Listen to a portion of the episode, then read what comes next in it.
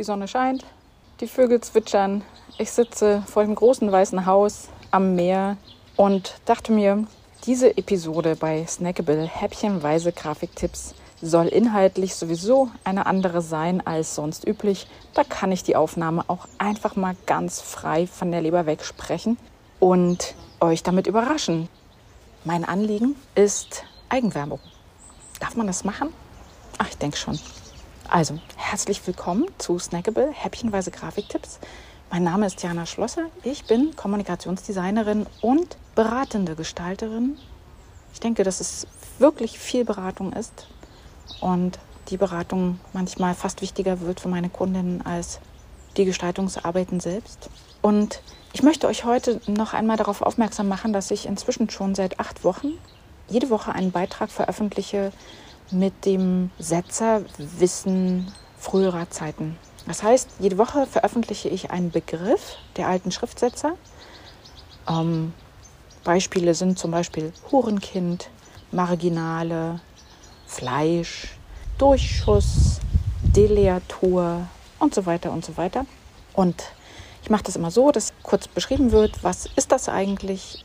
Ich zeige dazu auch ein Bild, was das ist, was ich da beschreibe, was der Begriff tatsächlich der Hintergrund ist. Und dann schreibe ich auch immer noch dazu, welchen Nutzen du davon hast, wenn du das weißt. Was ist zum Beispiel ein Hurenkind?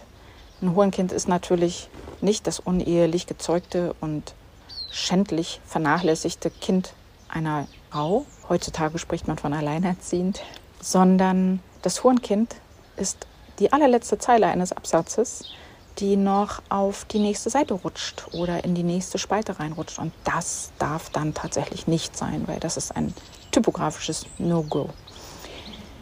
Du findest diese Häppchen jede Woche eins auf meinem Instagram-Account und sie helfen dir, in deiner eigenen Umsetzung, egal ob auf deiner Website oder auch in Drucksachen, wirklich professioneller mit Text umzugehen, mit Schriftsatz umzugehen. Denn so alt diese Begrifflichkeiten auch sein mögen und nicht mehr unserem Sprachschatz heute, nicht mehr unbedingt unserem Sprachschatz entsprechen oder unserer Art zu sprechen, die Regeln, die typografischen Regeln, dieses Wissen, die sind bis heute gültig und sehr, sehr hilfreich, um eben professionell und wirklich richtig gut Texte zu veröffentlichen. Wie gesagt, Texte auf Websites genauso wie Texte in gedruckten Medien. Finden kannst du diese Beiträge, wie gesagt, auf meinem Instagram-Account. Der nennt sich ganz einfach das Grafikbüro, alles zusammengeschrieben. Das Grafikbüro. Ja, und ich möchte dich gerne dazu animieren. Schau doch einfach mal rein. Vielleicht ist ja etwas dabei, das du noch nicht wusstest und das hilfreich für dich ist. Soweit diese kurze Folge. In der nächsten Episode, das also als Spoiler gleich wieder noch vorab, geht es dann um ein neues kleines Tool, das ich sehr, sehr gerne verwende. Das nennt sich DeepL. DeepL.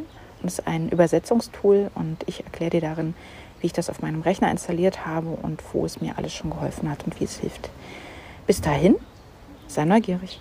Deine Jana.